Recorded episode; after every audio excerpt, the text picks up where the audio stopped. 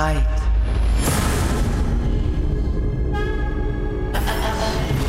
Realität, Realität. Sie ist wandelbar. Wo willst du sein? Das ist doch der Knackpunkt hier. Jedes Universum ist anders. Jedes ist einzigartig. Etwas langsamer. Hier gibt's ein paar Leute, die das nicht ganz verstehen. Außer mir, ich hab's kapiert.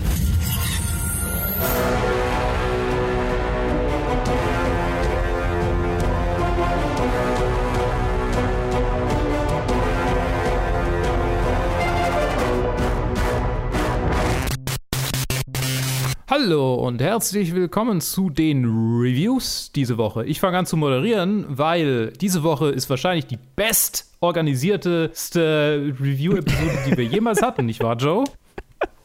Hallo. Also, hi. Es kommt jetzt darauf an, wie du bestorganisiertest äh, definierst. So, wir haben ne? jetzt gedauert zwei Sachen, die wir zu zweit besprechen. Beziehungsweise die zwei Sachen sind eigentlich nur eine. Ja, ich wollte gerade sagen. aktuellen Episoden von What If, die jetzt auch nicht mehr so aktuell sind, weil für euch ist mittlerweile schon eine neue rausgekommen. Und dann reden wir einfach abwechselnd einzeln über Filme, die wir jeweils gesehen haben. Wir, diese Woche sind wir einfach so in Sync. Wir decken so Ich mein, viel wie möglich ab. Wir, wir decken sehr viele Filme ab und es hat sich irgendwie ergeben, dass es nicht dieselben waren. Ja. Naja, Passiert. Wie dem auch sei. äh, What If geht in die neuen, in, geht in weitere Episoden, geht in die, bleibt in der Staffel. Ich weiß nicht, man, das, ja. Brian Andrews bleibt der Director. ähm, die ganzen hier, Jack Kirby, AC Bradley, bla bla, äh, sind als Writer gecredited. Ähm, die Voices sind die gleichen. Ich meine, ähm, Jack in Kirby Episode- ist der halt der, der die ja, ja, hier, der, ja, ja, der Marvel, also, Marvel ja, Guy, ja. klar, genau. Tatsächlich äh, Chadwick Boseman hier gecredited als T'Challa Yep. für Episode 2. What if T'Challa became Star-Lord? Hm. A Star-Lord. Und im Doppelpack reden wir auch noch über Episode 3. What if the world lost its mightiest heroes? in der die Vorgeschichte von Avengers besprochen wird und äh, was passiert, wenn die Avengers einer nach dem anderen, also die Avengers in Spee quasi, Ja. einer nach dem anderen äh, von einer mysteriösen Assassinen-Person, von der wir nicht wissen, wer es ist, getötet werden. Dam, dam, dam. Oder wer sie sind, wer weiß das? Wer, vielleicht sind es auch mehrere. Ähm, genau, fangen wir doch mit Episode 2. Beziehungsweise, ähm, ganz kurz, du hast jetzt Episode 1 natürlich im Nachhinein Ja. angeschaut. Wie hat dir das denn gefallen? ja, ich, ich muss ja ziemlich zustimmen. Ähm, war, war ganz nett. Ja, Mehr habe ich nicht dazu zu sagen. Aber- war, war okay. Ja. War, Ja. war, war, ein, war ein cool, ne, also cool- für 10 Minuten so. Netter Einstieg, Ja. aber jetzt, jetzt kommen wir zum Meat hier. Tatsächlich finde ich Episode 2 nämlich schon ziemlich cool. Ja. Ähm, wir haben eine, ein, also ich, ich, ich fasse es einfach kurz zusammen, ähm, ohne große Spoiler. Wir haben ein alternatives Universum, in dem T'Challa statt äh, Peter Quill von Yondu und den Ravagers entführt wird und zu einem oder dem Star-Lord wird. Und tatsächlich tauchen alle Charaktere aus den Guardians-Filmen auf. Tatsächlich bis auf Gamora. Die taucht nicht auf, ne? Nee, stimmt. Ähm, äh, in überraschenden Rollen, sagen wir es mal so. Ich will, ähm, ich weiß nicht, nee, ich will das nicht spoilern, weil es zu witzig ist, wenn man das das nächste Mal erlebt. Was genau? Weißt du, was ich meine? Der, der, der friendly guy, der Barkeeper. Ach so, Also nicht Barkeeper, aber hier, doch Barkeeper. Also, fuck, ja, ich sag Ja. es halt. Also Thanos, Thanos ist halt ach so, einfach- aber in der Barkeeper ist Der- ja hier äh, Drax. Äh, Thanos Nicht- nicht ist Barkeeper, der- der, der hängt halt in der Bar rum. Genau, der hängt da rum. Äh, und er ist halt irgendwie so der friendly neighbor. Ja, ja, das können wir schon. Also bei der What-If-Serie bin ich jetzt nicht so auf Spoiler. Äh, Okay, okay, also, okay, okay. meine, Alles klar. Ja, halb, ähm, Halbstunden Cartoons. Also, Ja, letztendlich läuft es darauf raus, dass sie am Ende einen Endkampf gegen den Collector haben. Der ist da jetzt irgendwie so der Böse. ja. Und tatsächlich müssen wir Thanos spoilern, weil da habe ich, hab ich ähm, viel dazu zu sagen. Okay, erzähl mir, was du von dieser Episode Weil, hältst. ich, ich fand sie ganz cool, ganz lustig, war natürlich cool, Chad, dass, Chad, ne, dass wir noch eine Performance von Chadwick Boseman haben, tatsächlich. Also er hat, hat es Mhm. aufgenommen, bevor er gestorben ist. Das war schön, das hat mich gefreut, das war emotional. Ähm, und ansonsten war es halt einfach, also das war so ziemlich echt was, also ich meine, hier hält der Name der Serie, was, was er verspricht. Ja. Ne? Also es ist halt einfach Ja. nur lauter so kleine Momente, hey, das könnte sein, wenn, wenn das und das passiert wäre. Und das mit Thanos fand ich ganz lustig, weil ich, es ist nicht ein origineller Gedanke von mir, so, das habe ich auf Twitter von irgendjemand gesehen. So, hm, Moment mal, das hat, die, diese Episode hat gezeigt, dass Thanos durch gute Argumente überzeugt werden hätte können, seinen Plan nicht auszuführen. Also war, was Tony Stark gemacht hat, irgendwie Völkermord. In Selbstverteidigung.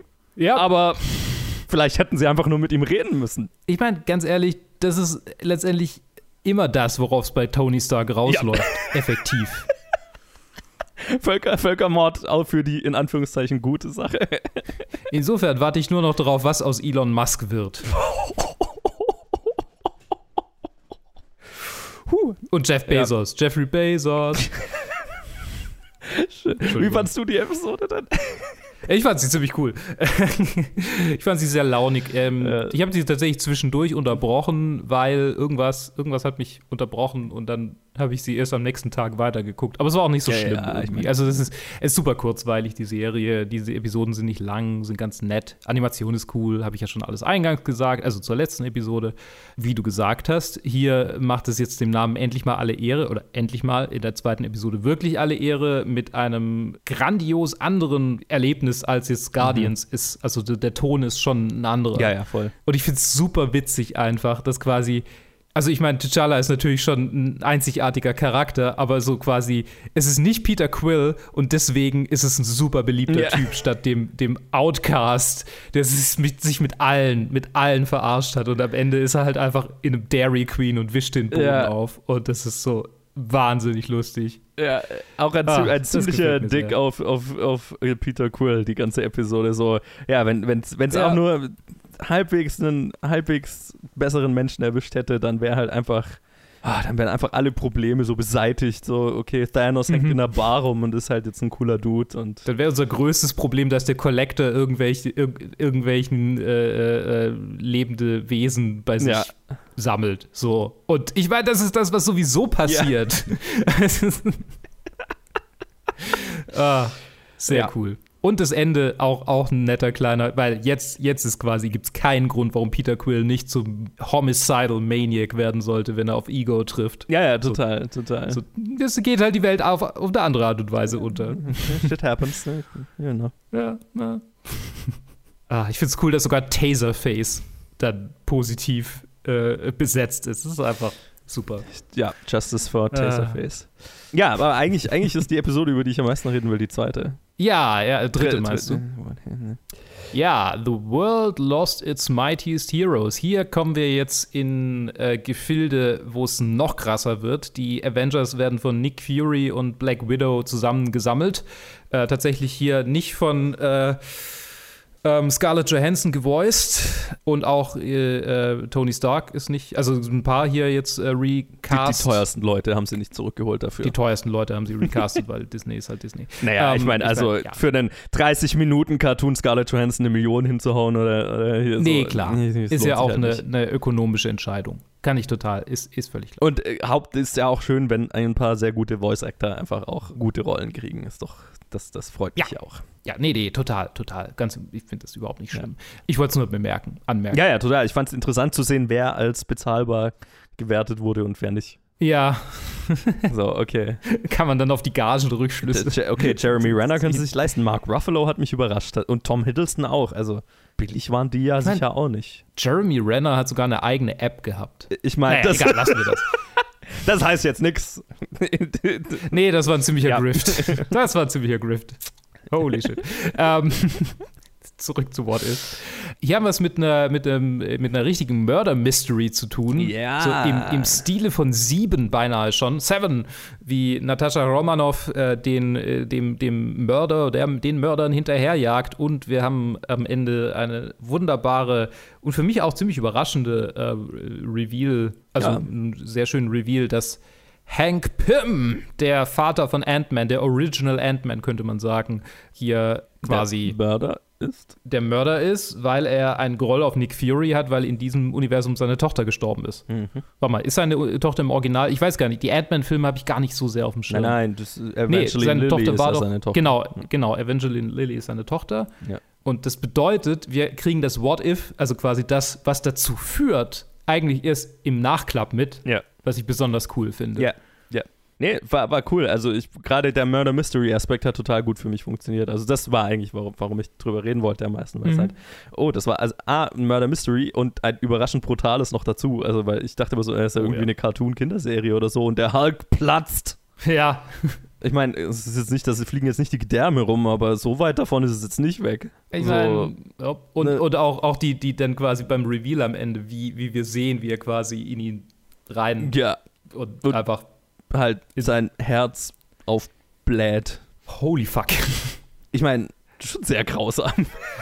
Interessant zu sehen, wie der Hulk aufgehalten werden könnte. Ist ziemlich Ja. simpel eigentlich. Gar nicht so, gar nicht so schwierig. Ne? Haben nur keiner dran Ja, gedacht. und das bedeutet auch, Ant-Man ist potenziell einer der mächtigsten Helden.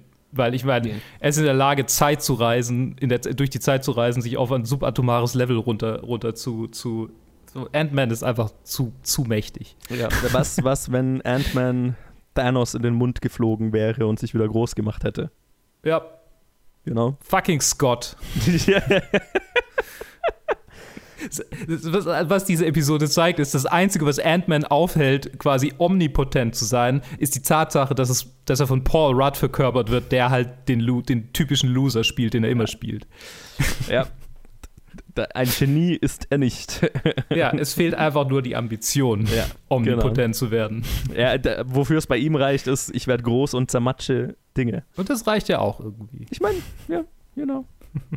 Manchmal reicht das. Ja, also ich meine, ich fand den Murder Mystery Aspekt sehr cool. Ähm, so, Mhm. ja, okay, dann taucht irgendwie Loki auf und ich will den Tod von Thor rächen und so. Whatever, who, who fucking cares.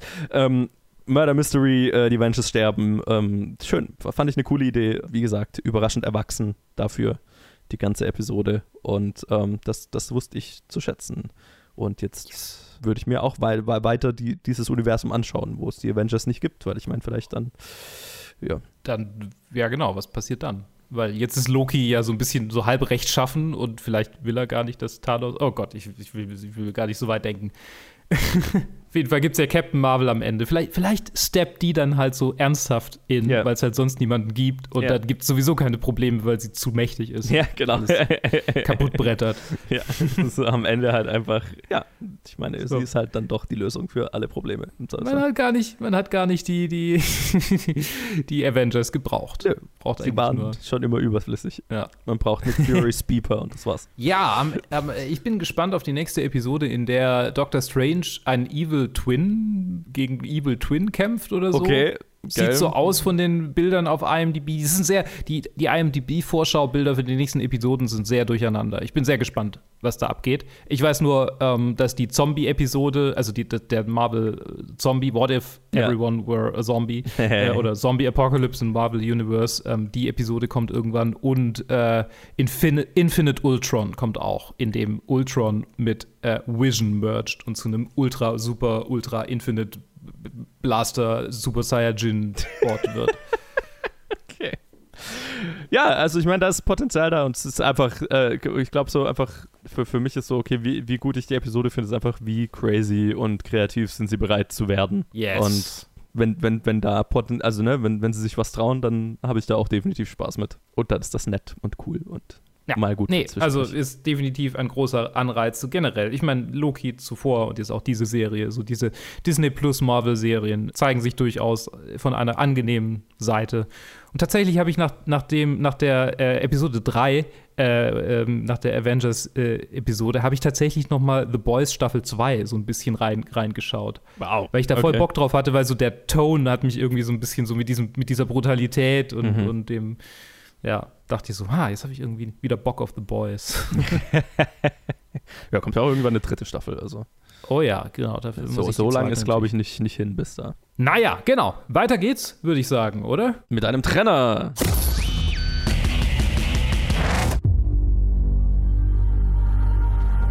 She was called Mother Earth.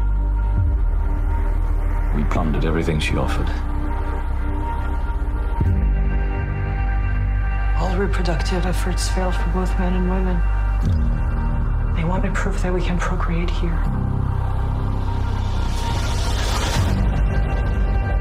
Survivors. I saw a child. Without transmission, none of this even matters. Und, und dann mit einem Film, den jetzt nur ich gesehen habe. Und jetzt äh, wechseln wir uns quasi ab mit den Solo-Reviews. Jetzt äh, riffen wir Solo und der jeweils andere sagt, mhm. mhm. Oh ja, ja, und ja. stellt vielleicht hier und da eine schlaue Frage. Das ähm, schauen wir jetzt mal. Du erwartest zu viel von mir. Und, und von mir. Äh, dann nehmen wir eben direkt im Anschluss. Tides ist ein, ein deutscher Film, aber halt, also auf Englisch, aber ähm, ein, also eine internationale Produktion, aber ein, ein deutscher Regisseur und, und Konstantin Film und so weiter haben, haben den produziert. Unter der Regie von Tim Fehlbaum, knappe zehn Jahre nach seinem letzten Film, den ich damals im Kino gesehen habe. Hell hieß der. Ja, es ist genau zehn Jahre nach seinem letzten Film. Der war 2011 im Kino, war damals sein äh, Regiedebüt über eine Erde, die ausgetrocknet von der Sonne ist und dann Leute, die da irgendwie im Wasteland überleben und so weiter. Ähm, ich erinnere mich, dass ich ihn als äh, Teenie ganz cool fand. Hm. Damals, aber keine wirklichen Erinnerungen mehr dran. Tides ist jetzt äh, der Versuch eines Nolan-Films, sozusagen. Naja, nicht wirklich, nee. Ähm, aber äh, ja, der Versuch eines europäischen Blockbusters, keine Ahnung. Hm. Ja, vielleicht wollten sie das auch gar nicht. Mal schauen. Auf jeden Fall eine sehr aufwendige Produktion, will ich damit sagen. Achso, es spielen übrigens mit hier äh, Nora Arne-Zeder, Ian Glenn, kennt man. Ah, Mensch. Sarah Sophie Bu- Bus Busnina, Sebastian Rocher, äh, Sope Dirisu, habe ich wahrscheinlich völlig, völlig gebutschert den Namen, und äh, ganz viele mehr. Und es spielt in einer nicht allzu fernen Zukunft. Und der Film beginnt auch mit einer Title Card, so äh, Climate Change, Pandemics, War. Und so, die Oh. Erde, die Erde ist, war kurz davor un, uninhabited, oder was wir, unbelebbar? Nee, was? Un unbewohnbar. Unbewohnbar ist das Wort. Ey, Ey, manchmal, manchmal funktioniert mein Hirn nur auf Englisch. Ähm, unbewohnbar zu werden und so die, die äh, Elite, die Reichen haben sich geflüchtet auf einen, alt, äh, auf einen anderen Planeten, äh, genannt Kepler irgendwas, Kepler 209 oder so. Und äh, jetzt, äh, einige Zeit später, schicken sie eine Raummission, eine, eine Gruppe Astronauten zurück, um zu schauen, ob die Erde wieder bewohnbar wäre, ob sie zurückkommen können, weil auf dem Planeten, wo sie jetzt sind, können sie nur in so Biosphären leben. Ne? Das, das, Hm. das ist kein richtiger, also kein Planet, der Leben unterstützt in dem Sinn. Und sie haben einige Jahre zuvor, oder knappe zehn Jahre oder so, 10, 15 Jahre zuvor schon mal eine, eine Mission hingeschickt, die, von der wurde nie wieder was gehört. Da war der Vater von unserer Hauptcharakterin dabei und jetzt ist sie als Astronautin dabei. Ähm, du, du, du grinst. Ich stelle mir gerade vor, wie Wally in dieser Welt die Erde aufräumt und dann kommt einfach so eine grimdark, an Dark gemahnende Astronautentruppe. Ja, das ist, das ist nicht, du hast den, den Ton dieses Films auf jeden Fall erkannt. Ja. Ähm, ja, Oh. genau, die landen, die, die landen da, machen, zermatschen Wally und äh, stellen dann fest, ah, da gibt es aber noch Menschen auf der Erde und ähm, hat sich so eine kleine Zivilisation, eine eigene äh, quasi entwickelt und die sprechen so eine paneuropäische Sprache, so eine Mischung irgendwie gefühlt aus Deutsch und skandinavischen Sprachen, ein bisschen Englisch und so. Man sind ja viele Dänen involviert hier, also. Ja, ja, genau. Also es ist so eine europäische Produktion halt und entsprechend, ne, und dann werden sie von denen gefangen genommen und ich glaube, mehr, mehr erzähle ich jetzt nicht dazu. Äh, der Plot continues und genau, die Mission ist dann so, okay, jetzt müssen sie, okay, offensichtlich kann man auf der Erde überleben, schaffen sie es jetzt, äh, das an, an Kepler zu melden und ist alles so, wie es scheint? Ist diese Mission so rechtschaffen, wie sie, wie sie scheint? ich meine, nein, natürlich nicht. Ähm, ich war relativ gespannt auf den Film, wie gesagt. Also den ersten Film von Tim Filbaum habe ich positiv in Erinnerung. Wie gesagt, ich habe ihn jetzt seit zehn Jahren auch natürlich nicht mehr gesehen. Keine Ahnung, ob er, ob er noch äh, so funktionieren würde, wie, wie er damals auf mich gewirkt hat. Aber spannendes Konzept fand ich. Könnte ganz cool werden. Auch ein, einfach eine aufwendige wendige europäische Produktion. Ist eine spannende Sache möchte ich sehen und ich war sehr, sehr, sehr kalt gelassen davon, leider. Ähm, hat, mich, hat mich jetzt nicht so überzeugt. Und das lag ganz, ganz viel daran, dass, also ich hatte so das Gefühl, dieser Film, das war so der Gedanke, mit dem ich aus dem Kino bin, dieser Film ist so wie ein gut besetztes Orchester mit ganz vielen sehr talentierten Leuten und äh, der Dirigent hat beschlossen, wir spielen jetzt für 90 Minuten genau einen einzigen Ton. Mhm. Manchmal in einem anderen Rhythmus, aber denselben Ton. Und so fühlt sich der Film an. Er schaut den ganzen Film gleich aus. Er hat den ganzen Film den exakt selben, dasselbe Feeling.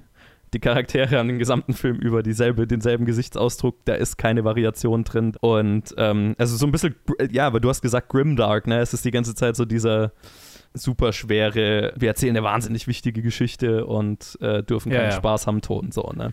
Wie, wie man es ja von deutschen Filmen ganz gerne mal kennt. Ja, ja, wie, wie man seit Dark so richtig von deutschen Produktionen noch so Ja. noch mehr. Ich meine, Dark, ich, ich habe das Gefühl, Dark hat uns noch mehr in diese Richtung ge geschoben. Ja, ja, gut möglich. So. Äh, Wie gesagt, ich habe ja Dark nicht gesehen. Das ist das, was die Deutschen machen. Ja, wir, wir, wir kennen keine Emotionen in unseren Filmen. Punkt. Ja. Und wenn, dann ist es Schmerz. Ja, genau. Und ich meine, hier ist halt, äh, und es fühlt sich halt, also ganz viele Probleme habe ich halt so mit dem Drehbuch, weil es fühlt sich an wie, wie ein Drehbuch von jemand geschrieben, der sehr das Grundprinzip des Drehbuchschreibens halt total gut verstanden hat. Also die Struktur hier ist alles da, ne? Auch die Char Character Arcs sind auf dem Papier alle da. Und dann wurde irgendwo vergessen, da tatsächliche Emotionen reinzuführen. Weil ich meine, du hast diesen, ich habe es ja schon angesprochen, du hast diesen Vater-Tochter, nicht Konflikt, sondern halt, also ihr Vater war schon ein Astronaut und hat sie als Kind quasi die, die, die Faszination dafür äh, erweckt und ne, es hat, hat sogar so einen richtigen klassischen Callback-Trope, äh, dass er ihr ein, ein, ein, eine, Feuerzeug, eine, eine, eine Streichholzschachtel gibt, wo Astronauten drauf sind und er hat dieselbe Streichholzschachtel und er verspricht ihr, als er auf seine Mission geht, er wird jede, je, ich weiß nicht mehr, je, jede, jede, jedes Jahr oder so, zündet er eins an und bis das letzte, bevor das letzte Streichholz verbrannt ist, sehen sie sich wieder. Und äh, natürlich hat sie das äh, letzte Streichholz dabei und ich sage jetzt nicht, ob sie sich, also, ne? Mhm. Ähm, man kann sich vielleicht denken, auf was das rausläuft. Ne? Also super klischeehaft, aber theoretisch ja irgendwie eine emotionale Grundlage. Aber es ist halt alles, diese Flash, äh, ne? das wird immer in Flashbacks erzählt, diese, die, diese, diese Vater-Tochter-Beziehung. Und es ist halt so emotionslos wie nochmal was. Da, da ist keine emotionale Bindung zwischen die beiden da. Es ist eigentlich nur, wie der Vater ihr monoton erzählt, wie, wie wichtig das Leben auf der Erde ist und wie wichtig diese Mission ist und quasi ihre Faszination schürt und sind ein, ein statisches Kind und ein statischer Vater, die sich anschauen, aber da ist keine Wärme da, da ist keine. Und das ist halt irgendwie der Aufbau, auf dem ihr gesamter emotionaler Arc fußt, so ne, aufgebaut ist. Und ich habe diese Beziehung nie gespürt. Ne, da ist kein, ich, ich, ne, wenn, wenn, wo das dann zu dem emotionalen Climax kommt, wo es halt hinkommt, da, da ist, da fehlt völlig die emotionale Basis, auf der, auf der ich das dann irgendwie mitfühlen könnte, was da auch dann letztendlich passiert. Ne? Und so ist es mit allem durch den gesamten Film durch. Man hat das Gefühl, okay, die haben da dieses Streichholzzeug reingeschrieben und das Gefühl gehabt, das reicht ja offensichtlich als emotionale Grundlage, weil wir haben dem Publikum ja erzählt, dass da Emotion da ist. Dann müssen wir es ja nicht mehr zeigen. So. Ja. Vater, hast du das Streichholz entzündet? Ja, das habe ich, Tochter. Ja, genau, so, so fühlt sich so ein bisschen an. Und dasselbe gilt dann halt auch für die visuelle Umsetzung. Es ist extrem geil umge äh, gemacht, ne? Also der, der, der visuelle Stil ist wahnsinnig stark. Er ist aber auch wahnsinnig konstant. Jedes, ne, die Farbgebung ist durch den gesamten Film dasselbe dreckige, gelbliche, äh, gelblich angehaucht. Da ist keine Variation drin. Der ganze Film schaut monoton, monoton aus. Ähm, das Setdesign ist unglaublich aufwendig, unglaublich detailliert. Aber jeder Ort, wo die sich hinbewegen, schaut gleich aus. da ist keine Variation drin, keine unterschiedlichen Noten. Es ist dieselbe Note den gesamten Film lang. Und die erste halbe Stunde ist es dann halt saugeil und dann hast du es halt irgendwie gesehen. Und das fand ich wahnsinnig schade, weil, wie gesagt, es ist ein unglaublicher Aufwand, lauter Leute, die extrem talentiert sind und gut in dem, was sie tun und so weiter. Aber so die, die tatsächliche emotionale Throughline und der interessante rote Faden fehlt dem Ganzen so ein bisschen. Und ja, man, ich, bin da, man, ich hatte dann so das Gefühl, okay, man hat quasi nach, man hatte die Idee mit der Erde, die irgendwie als unbewohnbar gilt und die Astronauten, die zurückkommen und, und man hatte irgendwelche Bilder im Kopf und dann hat man irgendeine Story gebraucht, die das noch ausfüllt. Und auf dem Stadium ist es dann halt irgendwie stehen geblieben. Hm. Und es ist schade, Und, und, und dann, ja, und eine Szene muss ich halt noch ansprechen, die ich, also, es ist, hat den unnötigsten Attempted Rape der Filmgeschichte drin und das will was heißen. Es, ist halt so, Ähm, es gibt bestimmt einen unnötigeren. fair enough, fair enough, aber es war, also, also es gibt eine, eine versuchte Vergewaltigung in diesem Film, ne, wir haben, und es hat sich so richtig angefühlt, so nach dem Motto, wir haben eine weibliche Hauptcharakterin, irgendwann muss irgendjemand versuchen, sie zu ver vergewaltigen. Und es hat halt einfach storymäßig keinen Einfluss. Sie ist danach, sie hat keine emotionale Katharsis, wo sie dann danach irgendwie andere Entscheidungen trifft oder und auch der Typ, der es versucht, ist nicht aufgebaut als irgendwelcher großer Antagonist, wo wir dann uns freuen können, dass sie ihn überwindet, ne? dass, dass, sie, dass sie dann so einen tri triumphalen Moment hat. Gar nichts. Es ist halt einfach, wir machen das jetzt und dann ist es vorbei und wir machen weiter, als wäre nichts passiert. So. Oh boy. Wow, das war Tone Deaf. Schwierig. Ist das richtige Wort. Tone Deaf, ja. Also, ja. Ich habe so richtig, hast so richtig das Gefühl, okay, wir wollen da jetzt irgendwie den einen triumphalen feministischen Moment machen, vielleicht sogar, aber halt die einzige Art und Weise, wie, wie wir uns das vorstellen können, ist halt, okay, jemand muss versuchen, sie zu vergewaltigen. Und es ist halt einfach, ja, Leute, das, das kann man halt auch einfach anders machen. Das ist nicht das Einzige, was man machen kann. Ja, schwach, schaut geil aus, aber das war es dann halt auch. Und ich habe mich sehr leer danach gefühlt. Also es ist halt einfach, der, der Film Ich mein- hat keine Reaktion hervorgerufen in irgendeiner Weise. Wenn's, wenn's technisch geil aussieht, aber langweilige Szenerien zeigt, also quasi monotone, immer gleichbleibende Szenerien zeigt, dann schaut's ja irgendwie auch wieder nicht so geil aus. Ja, es ist halt, am, wie gesagt, das ist die erste halbe Stunde, ist es geil. Und du sitzt da und Ja. denkst dir, wow, das ist eine europäische Ja. Produktion, da ist richtig Kohle drin, da ist wahnsinnig viel Aufwand drin. Und dann kommt halt nichts Neues nach, ne? Dann ist Ja. halt, ja, Werde ich nicht gucken. Ja, lohnt, es, ja, es lohnt sich halt leider nicht so wirklich. Genau, er- auf Deutsch heißt er übrigens Tides, auf Englisch wohl jetzt The Colony. Äh, Und ich meine, wer den Trailer gesehen hat, das muss ich vielleicht auch noch sagen. Also es wird da irgendwie so, da, da ist immer dieser Spruch for the many, for the many, äh, ist irgendwie immer so. Und äh, man hat so das Gefühl, da wird so ein Kult aufgebaut, so dass diese äh, Raumstation äh, irgendwie so, so was Kult, äh, äh, äh, Sektenmäßiges hat. mm. Und das soll, glaube ich, ziemlich, also definitiv aufgebaut werden. Es führt nirgendwo hin. Und übrigens auch das, worauf der Film am Ende rausläuft, macht keinen Sinn. Storymäßig. ja. Weil da ist, ein- es ist ein Twist, wo sich rausstellt, oh, das ist alles gar nicht so gut, wie wir es dachten. Und dann muss sie am Ende eine Entscheidung treffen. Und sie hätte. Also, das, wa- was der, was der Film storymäßig damit aussagen will, was das über die Raumstation aussagt, was ein einziges Individuum auf der Erde verbrochen hat, vielleicht, ist nicht schlüssig. Die Entscheidung, die sie am Ende treffen muss, hat nicht das Gewicht, was der Film glaubt, was sie hat, weil es nicht den großen Effekt hat, den der Film glaubt, dass es hat. Also es hat auch ein Logikproblem am Ende einfach und Mhm. es, es fühlt sich halt forced an. Und Okay. Ian Glenn spielt halt seinen üblichen Willen, den er halt spielt, wenn, wenn man ihm ein Mittagessen ausgibt, so gefühlt. Und ähm, er ist gut darin, aber, you know. Okay. Ich hoffe, das, was du gesehen hast, war besser. Und damit Ja. würde ich sagen,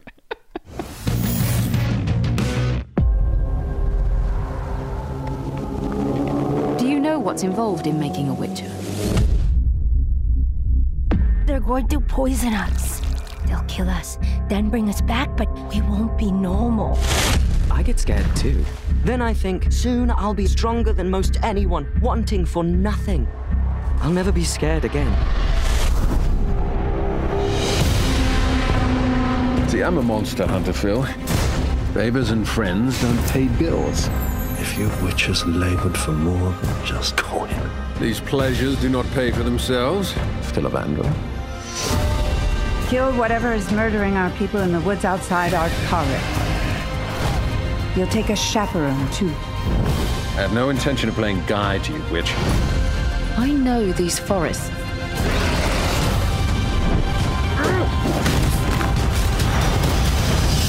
Might have slightly underestimated you. Slightly. Von Grim Dark zu Grim Fantasy. The Witcher, Nightmare of the Wolf ist äh, die neueste, äh, der neueste Eintrag in die ganze Witcher-Story. Nach der Netflix-Serie jetzt ein Netflix-Anime. Es ist äh, beworben als ein Anime, aber es ist nicht wirklich ein Anime, weil es ja nicht japanisch produziert ist. Es ist tatsächlich von Han Kwang-il, der im Animation Department von äh, Last Airbender war, unter anderem. Und okay. auch von Korra. äh, Legend of Korra, was ja sehr explizit keine Anime sind. Wenn man irgendeinem Anime-Fan, der ein bisschen was auf sich hält, sagt, äh, Avatar, Last Airbender ist ein Anime, dann kriegt man eins auf den Deckel. Ähm, außerdem äh, gibt es die Stimmen von Theo James, Lara Pulver, Graham, Graham McTavish, Mary McDonnell, David Rigo Jr., Jennifer Hale, Tom Canton und viele mehr. Und wir erleben tatsächlich die Backstory von Vesemir. Und Vesemir kennen wir aus der Witcher-Serie überhaupt nicht. Ja, okay. Ich glaube, der kommt da nicht ein einziges Mal vor. er kommt aber in den Spielen vor. Und äh, Vesemir ist quasi derjenige, der Geralt ausbildet. Und über dessen Backstory wissen wir relativ wenig. In der Spielereihe erleben wir aber quasi ab Spiel 1 von Anfang an, dass es quasi nicht möglich ist, neue Witcher zu machen, weil sie dieses Geheimnis verloren haben. Also weil quasi alle tot sind, die das wissen, wie das funktioniert. Okay. Und in diesem Film erleben wir, warum das so ist. Und Vesemir ist ein integraler Teil davon. Also ist nicht schuld daran, aber ähm, ist quasi direkt live dabei. Und äh, wir erleben quasi seine Geschichte, wie er zum Witcher wurde. Ein bisschen Herzschmerz, ein bisschen coole Action, die gut inszeniert ist. Ein bisschen Hexenjagd auf die Witcher durch mhm. Eine Sorceress, interessanterweise. Was ich auch cool finde, weil ähm, das äh, Setup ist dafür, wie Vesemir in den Witcher-Spielen und auch in den Büchern vermutlich habe keins davon gelesen, aber die gibt's. Und ich gehe mal davon aus, dass ein Charakter da konsistent bleibt, dass er Geralt, der ja in zwei Sorceresses verliebt ist in den Spielen und da quasi kann man sich so Mal gibt es Jennifer und dann gibt es noch äh, Triss. Und Geralt sagt ihm immer, ah, du kannst keiner Sorceress trauen. Und das wird quasi in diesem Film so ein bisschen das Setup dafür. Äh, und natürlich auch, wie er seine Hand verliert. Weil er verliert, er ist ein einhändiger Mann, Mensch hat nur eine Hand. Und das ist, äh, ich meine, das ist kein Spoiler, weil er hat dann eine Hand im, im, in den Spielen, so das whatever. Ja, ja, ähm, okay. Worauf es am Ende dann so letztendlich rausläuft, ähm, kann man sich fast so ein bisschen denken, so wenn man so die Bausteine zusammensetzt. Der Film ist nicht wahnsinnig überraschend. Er hat eine süße kleine Love Story, die eigentlich ganz gut inszeniert ist. Er hat halt irgendwie so eine Fantasy Origin Story von einem Charakter, die gefühlt immer die gleichen Beats hat. Da ist es jetzt auch nicht wahnsinnig überraschend. Es ist tatsächlich das Einzige, also ich meine, wenn man mal von der Action absieht und dass es einfach Witcher-Content ist und man Backstory zu Vesemir hat und so, wenn man von dem ganzen Schmuh absieht, der mehr so auf der Konsumebene stattfindet, ist die quasi Love-Story zwischen Vesemir und seiner dann quasi zur Zeit des Filmes ganz schön in die Jahre gekommenen Jugendliebe glaube ich, eine sehr interessant, ein sehr interessanter Aspekt, weil die Witcher ja sehr langsam altern und ich meine, Geralt ist ja irgendwie in Sorceresses verschossen und die sind ja auch, die beinahe, also nicht unsterblich, aber altern auch sehr langsam. Beziehungsweise können ihr einen Altersprozess aufhalten und sich irgendwie umschminken mit Magie. Und Vesemir hat sich halt in eine gewöhnliche junge Frau damals verliebt, als gewöhnlicher junger Mann. Hm. Und die altert natürlich. Und im Verlauf der Story trifft er wieder auf sie. Sie ist mittlerweile 70. Er auch, aber er sieht aus, als wäre er 25. ja, vielleicht 35. Und ist aber auch noch ein ziemlich hotter Dude, so wie alle Witcher immer sein müssen, mhm. scheinbar. Wichtig, wichtig. Außer er in den Spielen ist nicht so hot. Da ist er schon mehr so der, der Grandpa I'd like to shake hands with. um, ähm, und, und hier ist es aber ein quasi äußerlich junger Mann, der ähm, tatsächlich sich hingezogen fühlt zu einer äußerlich sehr alten Frau. Und das hat natürlich Harold und Maud Vibes. Und ein Fan wie ich des Harold und Maud Films kann sowas sehr appreciaten. Nice. Weil das ist, das ist ein nicht so repräsentiertes Ding in Filmen und das gibt es. Und Repräsentation und so, auch wenn es jetzt nicht so wahnsinnig, also keine Ahnung. Ich finde es einfach nur interessant. So, das ist, nee, ist ein interessanter Aspekt und hat mir sehr gefallen. Und der Film ist gut inszeniert. Good shit. Kann ich nur empfehlen, aber nice. nur, wenn man die ganze Witcher-Chose kennt und da einigermaßen damit vertraut ist wenn, wenn das nicht so ist, dann verliert er, ich würde sagen, mindestens einen, einen Punkt an, an Watchability durchaus. Und selbst wenn ihr die Witcher-Serie gesehen habt, ist es, verliert es trotzdem noch so einen zusätzlichen, also verliert es schon ein bisschen was an, an Enjoyment, an äh, potenziellem, weil, weil auch keine, also ich meine, Geralt kommt halt irgendwann so zwischendurch, wird, wird er erwähnt und man sieht ihn als Kind. So. Okay. Aber davon abgesehen, äh, da gibt es halt ähm, quasi keinerlei direkten Bezug zur Witcher-Serie. Das ist ein bisschen traurig. Aber nicht traurig, aber das macht es halt einfach schwieriger. Und genau, so, soweit dazu. Bin ich gespannt. Ich werde ihn mir auf jeden Fall noch anschauen. Wollte ihn eigentlich auch für die Episode anschauen, hab's halt nicht ja. geschafft, aber bin etwas neidisch. Ist nicht lang. der ist nicht lang. Ja, bin ich mal gespannt, wie ich, oh, also das einzige, einzige Wissen, was ich ja habe, ist die Witcher-Serie und jetzt vielleicht also vier Stunden Witcher 2 zocken oder so. Aber Mhm. das hat mir jetzt nicht so viel äh, äh, Backstory bisher gebracht. Deswegen, äh, ja, ich bin gespannt, wie, wie viel, also wie es für mich dann wirkt. Aber klingt Yes. gut. Klingt gut. Ist gut. Ich würde sagen, wir machen Trenner. When the waters began to rise and war broke out, nostalgia became a way of life. There wasn't a lot to look forward to. So people began looking back. Nothing is more addictive than the past. No, no, no, no, no. Put me back. Put me back. I understand.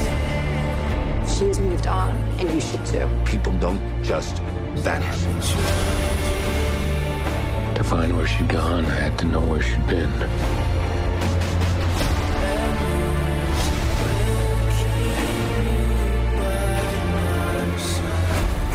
From the past? Or racing back towards it? How much did you really know her? How much did you know? Who was she? Who was she but not with me?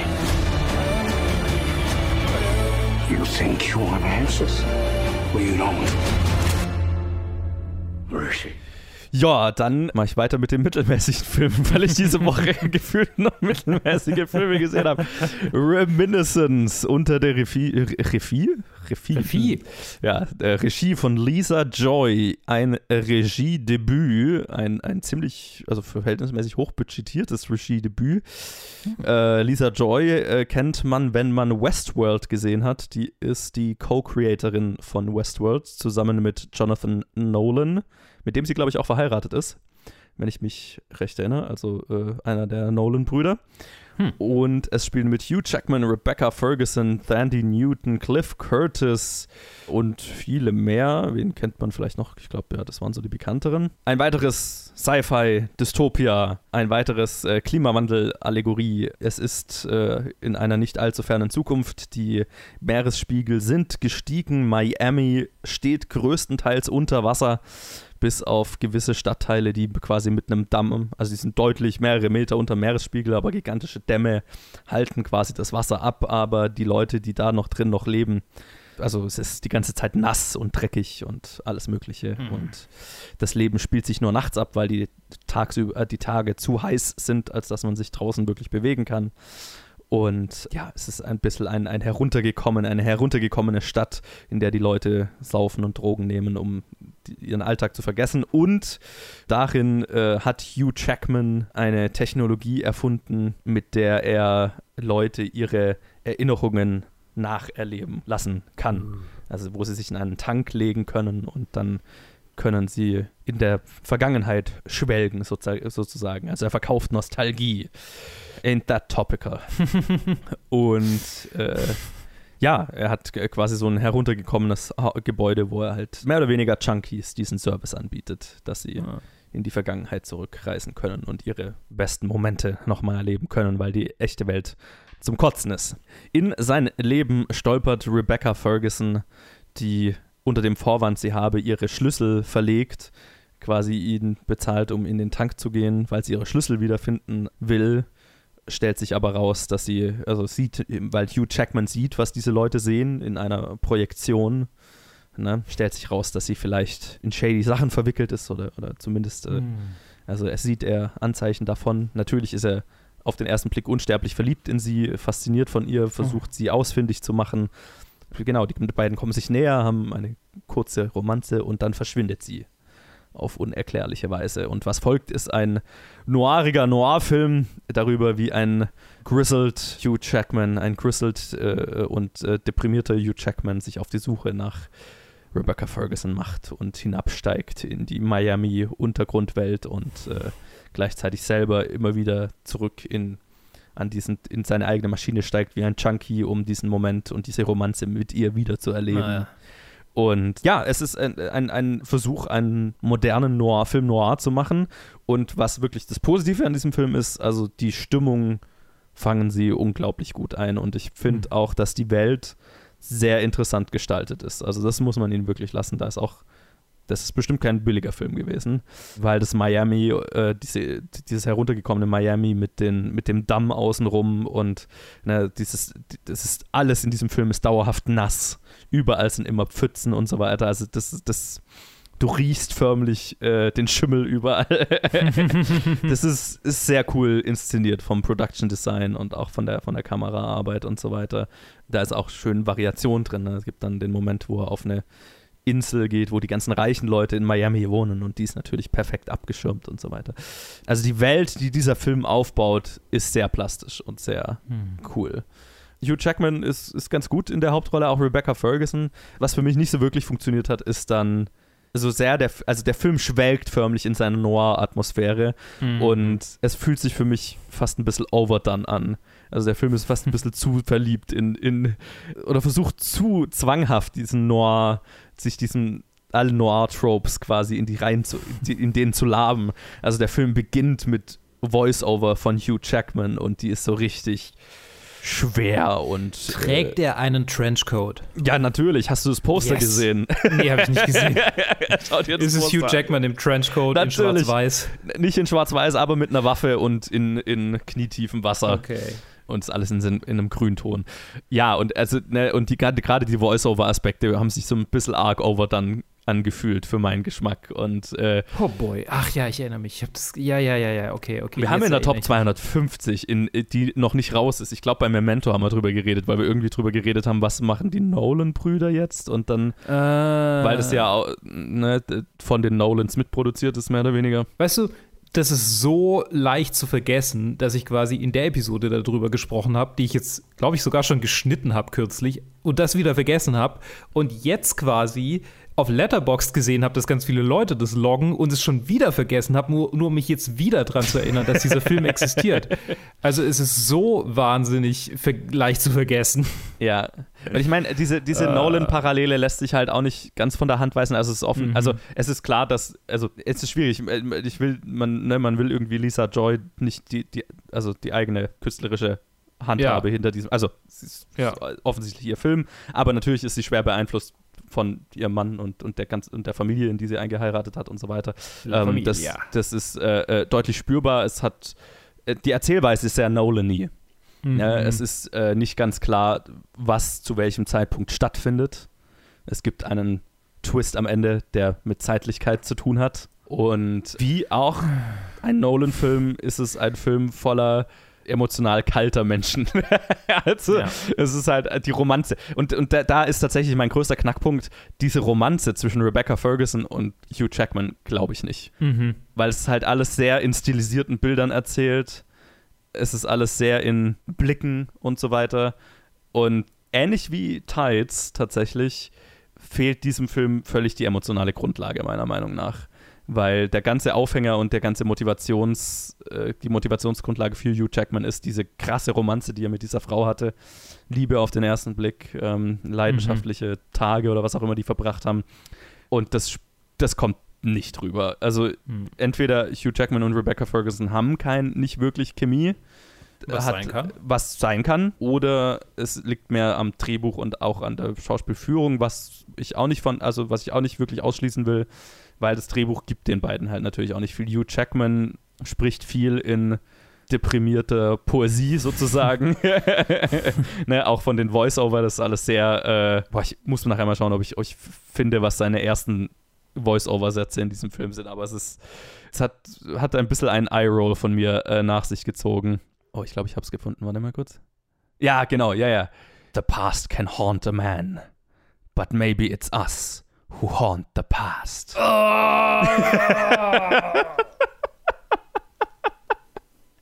ja, und deine Reaktion ist, was das Problem mit diesem Film ist. Das ist, ja. was der Film gerne sein möchte, aber es fühlt sich halt an wie ein Anstrich und nicht, als wäre der Film das wirklich.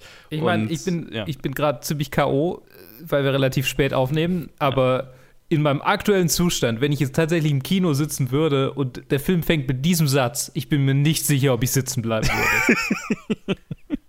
ja. Ich glaube, ich wäre einfach so, ja, nee, that's it. Ja, das ist, das ist mit, womit der Film einstartet und dann ist der ganze Aufhänger diese Romanze, die man nicht wirklich spürt. und dann ist es halt so ein bisschen äh, zwei Stunden einem emotionslosen Hugh Jackman dabei zuschauen, wie er deprimiert durchs Wasser wartet und Entdeckungen macht und Ah. Ja, Kriminelle aufspürt und, und Hardboiled Detective spielt. Aber mir hat so ein bisschen der Grund gefühlt, warum ich irgendwas, in irgendwas, was hier passiert, emotional äh, involviert sein soll oder Mhm. mir das was bedeuten sollte, was, was in dieser Geschichte passiert.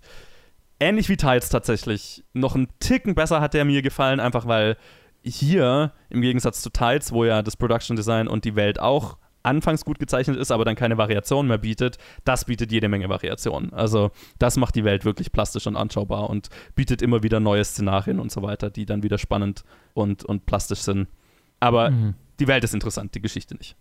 Ja, ich, ich wollte noch eine Sache dazu loswerden, die ich mir gedacht habe, anfangs, weil ich es weil ich's falsch, äh, weil falsch interpretiert habe.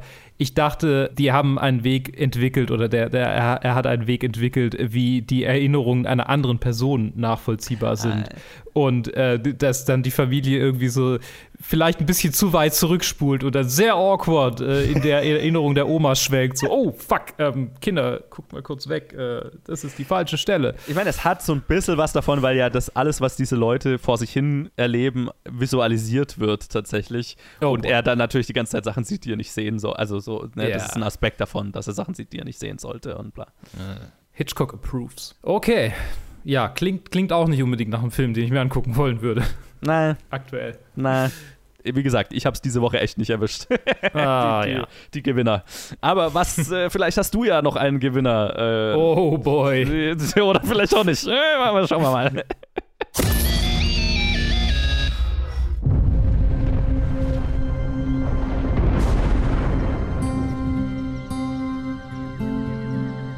Was machen Sie hier draußen?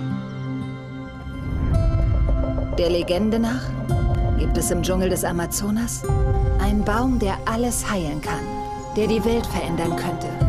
Aber wenn er in die falschen Hände gerät, könnte unfassbar Böses entfesselt werden. Ich glaube, die Legende ist wahr. Ist sie ich nicht? werde den Baum finden. Werden Sie nicht. Und wenn ich ihn finde, stellen Sie sich vor, wie viele Leben man retten könnte. Ich suche diesen Baum schon länger als jeder andere. Ich bin der Legende in jedes Dorf gefolgt, auf jede Insel. Nichts. Sie suchen etwas, das es nicht gibt. Aber Sie hatten nie den Schlüssel. Jungle Cruise ist nicht aktiv schlecht. Okay. Ich habe ihn tatsächlich vor vier Wochen gesehen und dann vergessen bei den letzten Reviews, bei der letzten Review-Aufnahme, als wir anfangs ähm, geguckt haben, was wir so alles aufnehmen, hatte ich vergessen, dass ich ihn gesehen habe.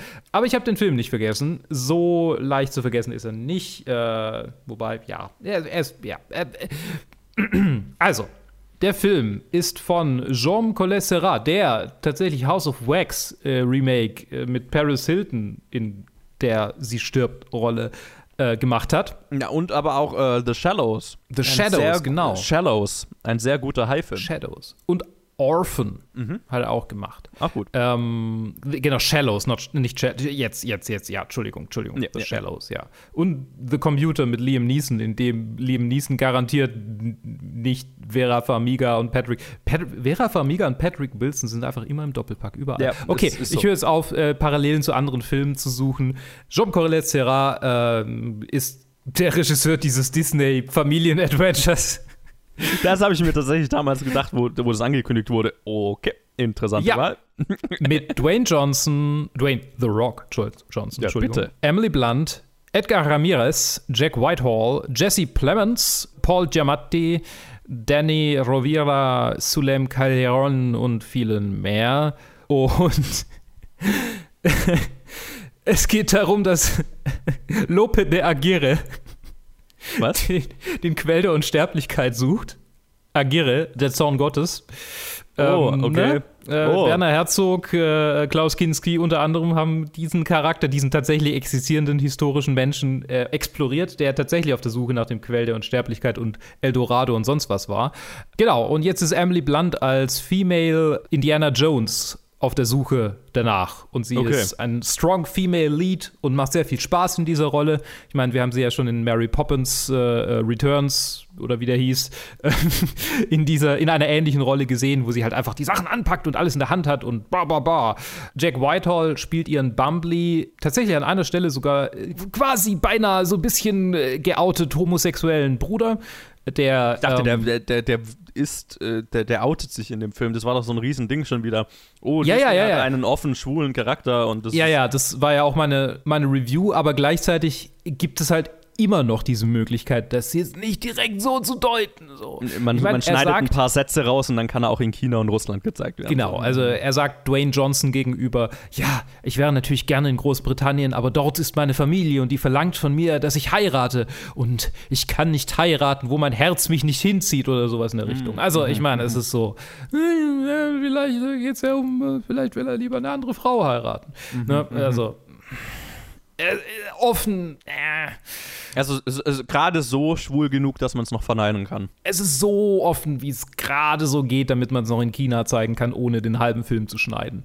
Ähm, genau, und dann gibt es noch einen, einen Leoparden, der da halt so rumhängt auf dem, auf dem Boot, äh, der ziemlich goldig ist. Oh. Genau, und äh, ja, Dwayne The Rock Johnson spielt einen heruntergekommenen Typen, der ein noch heruntergekommenes Boot über den Amazonas fährt. Und das ganze Ding ist natürlich nicht basierend auf dem äh, Werner Herzog Klaus Kinski-Film, sondern auf einem Disney World, Disneyland Ride, nämlich Ah ja, genau. Mhm. dem Jungle Cruise Ride. Was bei Fluch der Karibik funktioniert hat, muss ja irgendwie sticken. Tatsächlich gibt es nämlich verfluchte spanischstämmige Charaktere in diesem Film, die quasi die Antagonisten sind. Aguirre kommt nämlich nicht nur am Geil. Anfang vor, sondern ist dann quasi der Hauptantagonist neben Jesse Plemons, einem einfach einem Nazi, aber nicht Nazi, sondern äh, World War One. Wir sind ja in, in 1914 oder 13 oder 12 oder so. Also ein Nicht-Nazi-Nazi. er ist ein, er ist ein Nicht-Nazi-Nazi. Es, es ist, er fährt mit einem U-Boot durch den Amazonas mit einem Haufen Nicht-Nazi-Nazis. Es ist schon sehr. Das ist immer so geil, wenn, wenn wir brauchen, wir, wir hätten so gern die Nazis als Antagonisten, aber wir sind ein bisschen zu früh. Ja. Na, haben sie halt kein Hakenkreuz an, aber Ja, ja, ich fand's ganz witzig. Ich meine, er ist halt, er ist halt so ein Royalist, so, ne? Und alles mit Pickelhaube und so. Ah, yes! ist klar. Und er hat den wunderbar, er hat den besten deutschen Akzent. Wirklich. Er hat so einen tollen deutschen Akzent. So, es ist, man merkt so richtig, wie er einfach Spaß hatte, so einfach so eine, so eine Trope-Rolle zu spielen, ja? Dafür hätte ich jetzt fast Bock, den Film anzuschauen, weil Jesse Es ist- Plemons ist irgendwie ein Goldstück in jedem Film, in dem er ist. Und das mit einem deutschen Absolut. Akzent, hm, Ja, I'm intrigued. Ja, ja. Es, es ist ziemlich witzig. Äh, die ganze, die, ich meine, die ganze Storyline mit Emily Blunts Charakter und Dwayne Johnsons Charakter wird am Ende so ein bisschen, äh, ja, sehr, sehr Disney äh, bla. Mhm. Will ich jetzt nicht zu sehr spoilern. Ist äh, so positiv, wie es irgend, irgendwie nur geht. Endet das Ganze. Ja, aber es hat sehr viele schöne Actionsequenzen, die natürlich sehr an Fluch der Karibik und Indiana Jones erinnern, aus gutem Grund, sehr, sehr stark inspiriert von diesen Filmen. Aber so der, der unique Look von diesem Amazonas-Ding kommt schon so rüber und, und ich meine, das ist ein netter Abenteuer-Familienfilm.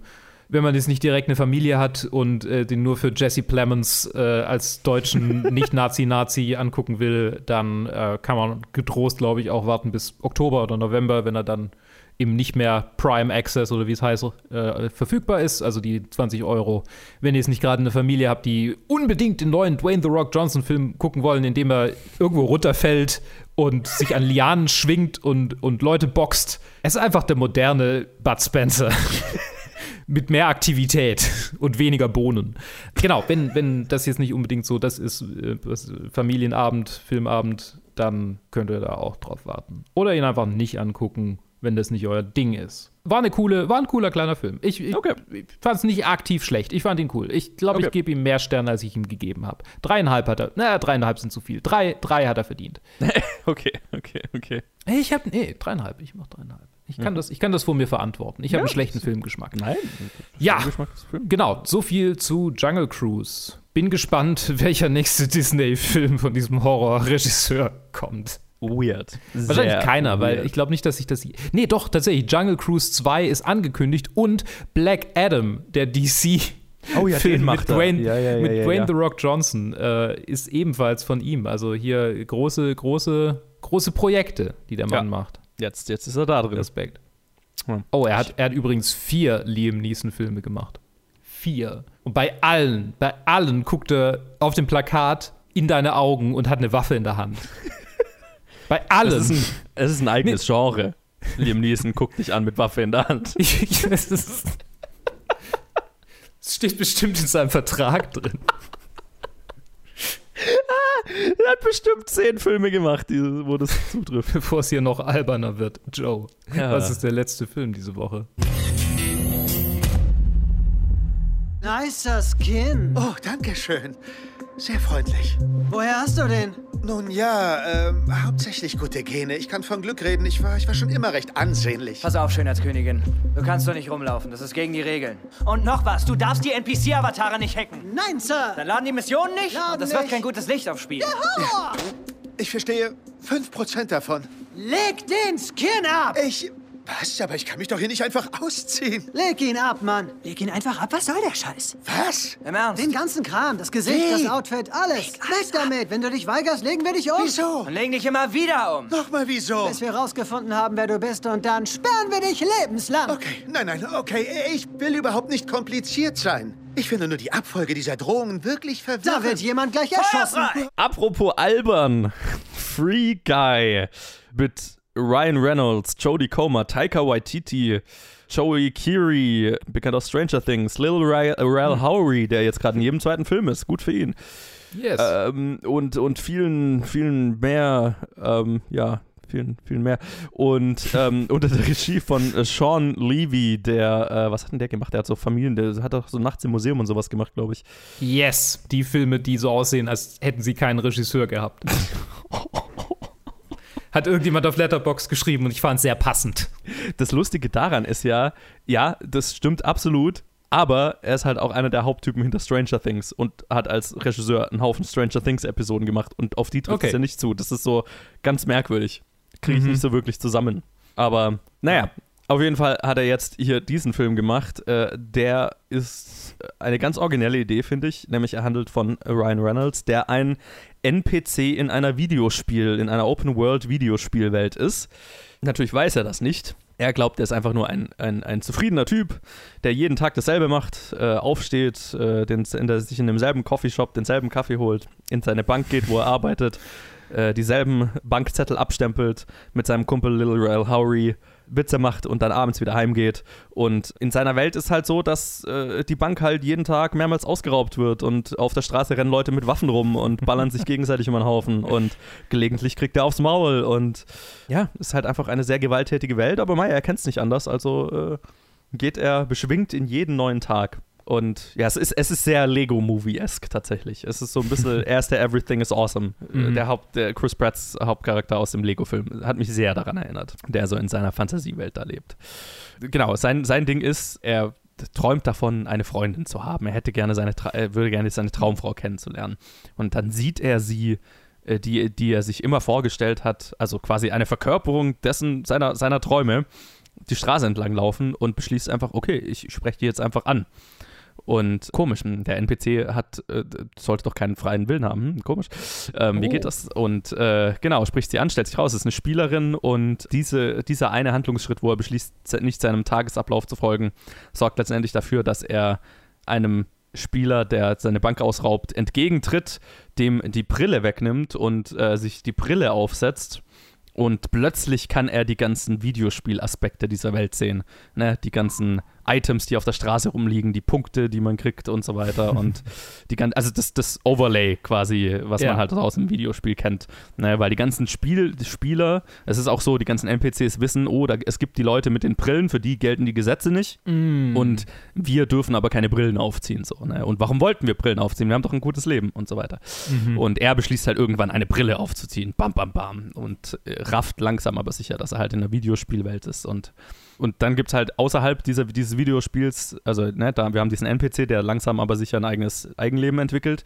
Und außerhalb des Videospiels gibt es dann noch hier Joey Keery und Jodie Comer, die sowohl in der Realität als auch im Spiel die Darstellerin ist. Also sie spielt sich selbst außerhalb, äh, äh, nicht sich selbst, aber sie spielt ihre reale Person und ihren, ihren Videospiel-Avatar.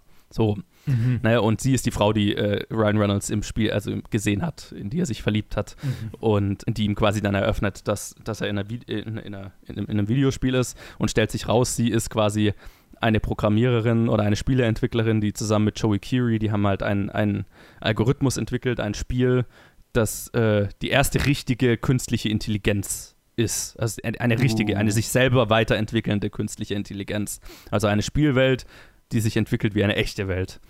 Äh, mhm. Wo, die, wo die, die, die, die, Charaktere eigene Entscheidungen treffen und so weiter.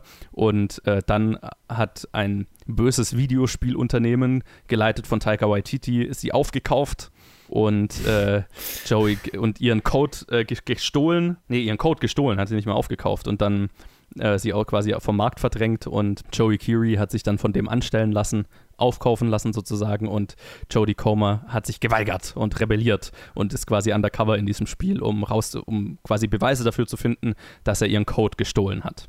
Und natürlich hängt das alles irgendwie zusammen und sie müssen den bösen Taika Waititi zu Fall bringen und dafür, äh, dafür sorgen, dass er nicht, weil er ist kurz davor, quasi den, das Sequel dieses Spiels zu launchen und will im Zuge dessen die, die Welt abschalten. Aber, wie sich halt rausstellt, Ryan Reynolds hat ja eine eigene Consciousness entwickelt. Also ist dann so ein bisschen die ethische Frage, also ist das ein Leben, das geschützt werden muss? Ist das, yes. Ne, so. Also das ist, was der Film theoretisch anreißt. Er beschäftigt sich nicht gr groß tiefergründig damit. Aber es ist drin, theoretisch, wenn man danach sucht. Weil der Film selber ist halt ein, ein sehr buntes, sehr wildes, sehr, sehr, sehr, sehr schmalspur Hollywood-Blockbuster-Geschichte. Aber das muss man lassen, also mit vielen Aspekten, die mir ganz gut Spaß gemacht haben. Also ich meine, Ryan Reynolds ist Ryan Reynolds in der Rolle. Ich hatte so ein bisschen das Gefühl, ich habe seinen Stück jetzt halt einfach schon 10.000 Mal gesehen. Mhm. Fairerweise. Also er ist gut in dem, was er macht. Er, er ist lustig, er ist charmant, er ist lustig, er ist gut in dem, was er macht aber kennt man halt jetzt irgendwie auch schon. Für mich war das Hi Highlight so ein bisschen äh, Jodie Comer und, und äh, Joey Curie. Da ist so die, alles, was außerhalb des Spiels passiert. Ähm, weil halt auch der Witz im, in der Spielwelt hat sich irgendwann erzählt. So dieses, oh, das ist halt, da laufen Leute mit Raketenwerfern rum und immer mal wieder fährt ein Panzer durch die Straße und so weiter. Ähm, ja, es ist GTA in, in, in, auf Steroiden sozusagen. Mhm. Und, und ja, das ist lustig, ist, da sind auch kreative Ideen drin, aber auch irgendwann hat sich das natürlich einfach irgendwie erzählt. Und ja, dann haben sie halt immer mal noch so also äh, tatsächliche Twitch-Streamer drin, die dann immer das Geschehen kommentieren und so weiter. Und das fand ich dann schon so. Also, ja, ist, ist nicht, bin ich nicht das Zielpublikum dafür, hat entsprechend, ich habe da auch keine Ahnung, wer die alle sind. Und fand ich eher so ein bisschen störend. Ja, die Geschichte selber ist halt so wirklich 0815 Hollywood-Blockbuster inklusive des Endes.